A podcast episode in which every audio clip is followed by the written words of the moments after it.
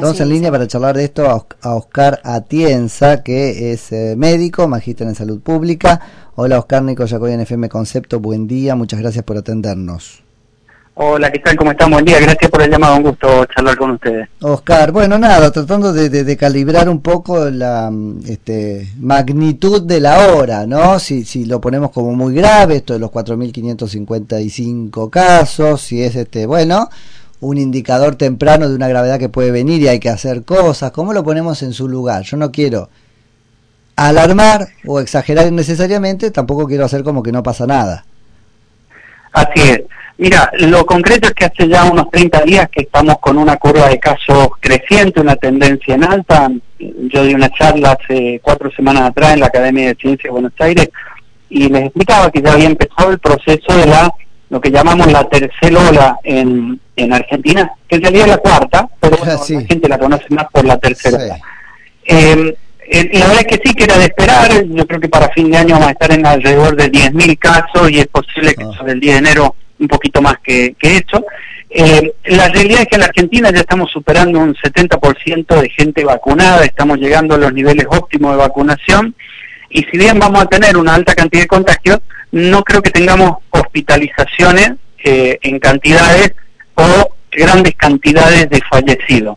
Puede subir, pueden aumentar esos casos porque van a aumentar en realidad la cantidad de infectados, pero no así em, la cantidad de fallecidos y hospitalizados, siempre y cuando estemos vacunados, ¿no? Bueno, eso te iba a decir, porque vos estás para, para esa proyección estás teniendo en cuenta te lo voy a decir en criollo, yo no tengo elementos, ¿no? Este, la, la, la merma en la eficacia de la vacuna puesta, porque a la medida que pasa el tiempo, ya eso lo, aprendimos, ¿no? Sí, lo que hay que esperar acá es la tercera dosis, ah. creo que hasta el mes de marzo tenemos para avanzar con la tercera dosis, pero ya con dos dosis eh, para la variante Delta, que es la que está produciendo el aumento de la cantidad de casos, estamos, estamos bien cubiertos. Si uno mira lo que pasa en el hemisferio norte, el 80% de la gente que está internada en terapia intensiva y que está muriendo es gente que no ha recibido vacunas, que decidió no vacunarse. El que está vacunado eh, puede hacer algún cuadro un poquito más o menos grave, pero en realidad no, no tiene riesgo de, su vida. Eh, de modo que ahí creo que está un poco el, secreto, ¿no? en el proceso de vacunación. Y Argentina ya tiene ese, eh, ese nivel de vacunación importante. Ahora, aparece una nueva variante y cambia un poco las reglas del juego. Claro. Porque porque así es esta pandemia. Hay tres jugadores en la pandemia: el, el virus, la sociedad y la política. Eh, el virus tiene en este momento 1.700 mutaciones, de las cuales eh, se agrupan en variantes. Tenemos algunas variantes la nueva esta que recién irrumpe en el mundo hace 15 días y ya está distribuida en 80 países. Ah, mirá vos, son mil y pico y los van agrupando como en familias según el efecto que, que, tienen, digamos. Claro. Las, que mutan para el mismo lado las ponen en el, en el en un mismo grupo. Sí, esta, esta, por ejemplo, esta variante, la Omicron, tiene 37 mutaciones en su genoma, comparada con Delta, que tiene 9. Ah, mira es un cambio sustancial, por lo cual es una variante que hay que prestarle mucha atención porque en Sudáfrica, por ejemplo, eh, hace 15 días atrás tenían 800 casos por día, están en el verano, nada de qué preocuparse. El jueves pasado tuvieron 29.000 casos y ayer tuvieron 24.000. Para eso hay que mirar el R, así era, estamos como volviendo a entrar en todo eso que habíamos dejado de mirar. Exactamente, exactamente. Es decir, que es una variante mucho más contagiosa. Y hay algunos que dicen que es más leve. La verdad que yo no coincido para nada en eso. Eh, yo creo que es más leve porque hay una gran un gran porcentaje de la población vacunada y sobre todo en los vacunados las infecciones son leves, pero en el que no está vacunado es letal. Entonces, allí hay que aclarar eso y decirle a la gente tenga cuidado porque si piensa que el, virus está haciéndose más bueno como en general mm. se, se pensó, no, yo ahí coincido con la OMS, esto va a ser un tsunami y los países que no tengan poblaciones vacunadas va a ser una verdadera catástrofe. Ah, mira, vos es que iba a preguntarte precisamente eso, ¿no? Hacia dónde podíamos este, de, alguna manera imaginar que iba el virus este, en su inteligencia adaptándose, ¿no? A partir de mutaciones y eh, no es tan claro que porque haya población vacunada se vaya atenuando, que, que, migre a formas donde es más fácil contraerlo pero es, menos grave la enfermedad. Vos no ves que sea así, esto que estamos viendo está solapado por la vacunación. Exactamente, digo, no es que el virus sea más bueno, sino que mm. tenemos mayor cantidad de gente vacunada. Somos más malos nosotros con él al vacunarnos, está bien. Sí, exactamente, nosotros lo que hacemos es generar anticuerpos, entonces cuando el virus ingresa, los anticuerpos lo atacan y disminuyen la, virulencia. Entonces, por eso es que en realidad eh, se dice que sería más bueno, pero lejos de ser más bueno, en solamente 15 días, hoy eh, representa el 10% de los casos a nivel mundial. O sea que si uno quita la variable vacunados, es, es, tan grave como la anterior. Y más grave. Más grave porque tendría una tasa de letalidad igual que la anterior, pero una tasa de mortalidad más grande porque infecta mayor cantidad eh, de gente. Está bien, pero por una cuestión demográfica, no porque el virus es más este, letal en sí mismo, sino porque afecta a una mayor este, proporción de gente. Exacto. La, tasa de letalidad es la cantidad de fallecidos sobre la cantidad de infectados y la de mortalidad es por la población general. Así es. Entonces, al infectar más gente terminaría haciendo más desastre. Miren, miren lo que pasa, por ejemplo, en el hemisferio norte. Estados Unidos, 55% de la población vacunada, el resto no se quiere vacunar. Los niños y menores de 18 años no están vacunados eh, y tienen un promedio de 2.000 a 2.500 fallecidos por día. Rusia, 1.500 fallecidos por día, 35% de la población vacunada. Eh, Austria, República Checa, Polonia, todos están en cuarentena estricta en este momento, aislamiento estricto, y eso es con variante Delta. Ni siquiera entró la Omicron. Así es que, digo, el mundo está en una situación todavía complicada, sobre todo los países que no tienen vacunación. España, por ejemplo, está mejor, está en una situación mucho más obligada, porque tiene el 90% de la población con dos dosis de vacuna. Entonces no tienen ni fallecido ni infectado, les cuesta mucho allí que el virus eh, camine, porque encuentra siempre gente que tiene anticuerpos. Así que eso es lo que va a marcar la diferencia a futuro, las vacunas. En, en, términos de salud pública o de política pública de, de, de, salud, ¿para dónde hay que ir, digamos? Pues yo lo que veo, veo muy oscilante al gobierno, ¿no? Como que en su momento extremó una idea y ahora está extremando otra que es muy parecida al no ha pasado nada. No importa que esté diciendo que el virus está y qué sé yo, pero no lo veo con contundencia.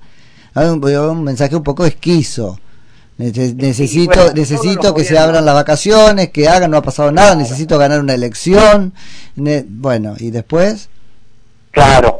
Bueno, el mundo está en ese en ese tema, ¿no? Yo les recuerdo lo que dije recién. Hay tres componentes en esta pandemia la política, la sociedad y el virus. El virus cambia la regla de juego, la sociedad empieza a ponerse un poquito nerviosa, se asusta y es el margen que tiene la política para tomar decisiones. Cuando, la cuando el virus baja, no tenemos caso, la sociedad se relaja y los políticos tienen que relajar medidas. Un poco ese es el, el proceso. Estuvimos nosotros bajo eh, algunos días de elecciones, el mensaje era de distensión, de post pandemia, y la verdad es que hoy estamos eh, con un crecimiento de casos bastante importante. Así es que eh, es, esa es la dinámica de la, de la pandemia, ¿no? Sociedad, política y virus. ¿Qué cosas habría que ajustar que este, no hicimos bien en la primera parte? Intuyo que viene por el lado de los testeos, por ejemplo. No terminamos de entender la importancia del testeo. Yo, yo creo que las principales medidas hoy hoy eh, tienen que ver con las fronteras, con el ingreso de personas del exterior, sobre todo para que no se nos meta más, más delta y no nos termine de ingresar y que se haga comunitaria eh, Omicron. Me parece que ahí es en donde hay que centrar eh, los esfuerzos. Después el pase sanitario me parece eh, correcto, me parece adecuado, vuelve a recuperar un poco la conciencia colectiva sobre la sobre la pandemia eh, y empezar a controlar en los espacios públicos de alta circulación de gente o eventos masivos ese pase sanitario, porque va a hacer que asista gente eh, que en todo caso, si llega a haber algún brote, los que están en esas en, ese lugar están vacunados y no lo van a pasar eh, tan mal. Y seguir vacunando. Hay unos 8 millones de personas que necesitan la segunda dosis. Eh, las vacunas están, pero la gente no se está llegando a los vacunatorios. Así que me parece que ahí es donde hay que hacer más, eh, más ajuste y trabajar con lo que es el primer nivel de atención de salud, no con los dispensarios, con los centros de atención primaria, que son los que tienen eh, más cercanía con la sociedad. Así que eh, esa, con esas pequeñas estrategias yo creo que la Argentina va a estar bien.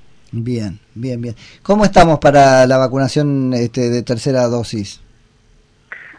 Vos decías tenemos hasta marzo, pero...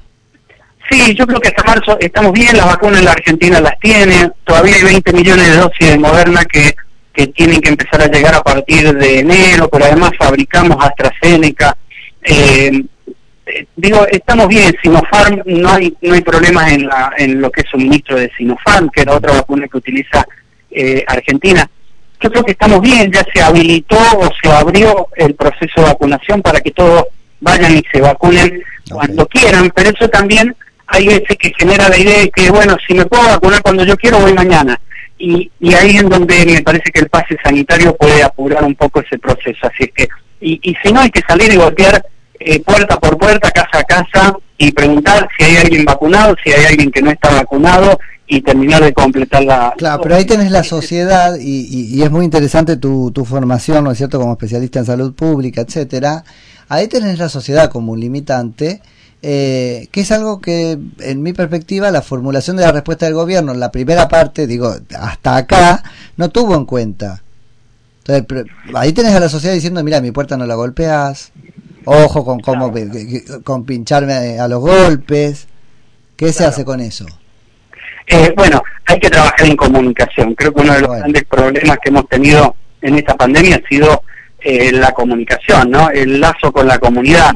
Hay que bajar mucho más y explicarle a la gente para qué sirve una vacuna, para poder también terminar de desterrar eh, a todas estas mm. teorías conspirativas que te inyectan eh, microchip, que te pueden imantar un brazo y toda la cantidad de barbaridades que hemos escuchado, o que las vacunas producen muerte, que producen enfermedades a largo plazo, que te dejan estériles. Bueno, con todos esos tabúes sociales hay que trabajar y creo que ahí faltó, no hubo nada, absolutamente eh, nada. Eh, solo algunos grupos del CONICET que quizás salieron a confrontar un poco contra esas, eh, esas campañas, pero eh, vos al día de hoy tenés periodistas que se paran en horario central en las cadenas principales de televisión de Argentina eh, y hablan constantemente de los derechos individuales, a nadie le importa el otro, tampoco nunca hablamos de los derechos colectivos. Este es un problema de salud colectiva, no de derechos individuales. Claro, pero que no se puede saldar sin... No, porque ese fue el problema de la primera que es un error conceptual fundamental creer que no existe el individuo que de alguna manera se este no sé eh, fusiona con el todo y hacer medidas para el todo. No es así, no es real, el individuo salta. Ahí eso está, una concepción como esa está en el error de comunicación. es la madre del error de comunicación, es un error de concepción. Claro. Vos tenés un individuo que tiene derecho de decidir y este, lo, lo que tenemos que hacer es llenarle la cara de fundamentos. Claro, bueno, en eso, en eso faltado muchísimo. Bueno muchísimo trabajo, ¿no? Pero no solo en la Argentina. Porque esto del amor, el amor, el odio, ¿qué le vas a creer al gobierno actual que te habla sobre amor? Vacunate por amor. Ahí también la política tendrá que reconocer que está deslegitimada y, habrá quienes deban dar un, un paso al, al costado en, en, pos de la eficacia del mensaje. Así es, así es, coincido. No, ahí estamos, estamos como muy complicados. Pero bueno, vamos, vamos a ver cómo, cómo la zafamos, ¿no? Pues a esta altura es eso, qué sé yo. Y a esta altura lo mejor es decirle a la gente, mire, entre a internet, googlee, los países que tienen mayor porcentaje de vacunas colocadas son los que están en mejor situación, que hagan una comparación entre España, Portugal, Reino Unido contra Alemania, Rusia y, Estados Unidos y van a estar ahí claramente la diferencia en la efectividad de las vacunas. No, quiero meterte... Sí. Eh, eh, comentarios, nada No quiero meterte en camisa de once varas, no es la intención, pero digo, esto que traes es fundamental. Meterse en internet y googlear. Sí, fíjate lo que pasó cuando en cadena nacional nos mostraron cuadros en televisión. Errados, mentirosos, falseados. Entonces se genera una cosa donde... Claro, claro. Viste, después no sabemos a quién creer. Así es. Así que... Eh, hay que hacerle hay que hacerle caso a la ciencia. Lo que pasa es que bueno vivimos en un mundo un poco más globalizado eh, y las redes sociales hoy también van mucho más rápido que eh, que la ciencia, ¿no? Y van estableciendo verdades que en realidad no son verdades, son fake news, son bulos, que la verdad que han, han, atravesado el mundo en esta pandemia y han sido todo un problema y han generado muchísimos muertos. Sí, ya lo creo. Oscar, muchas gracias por la charla.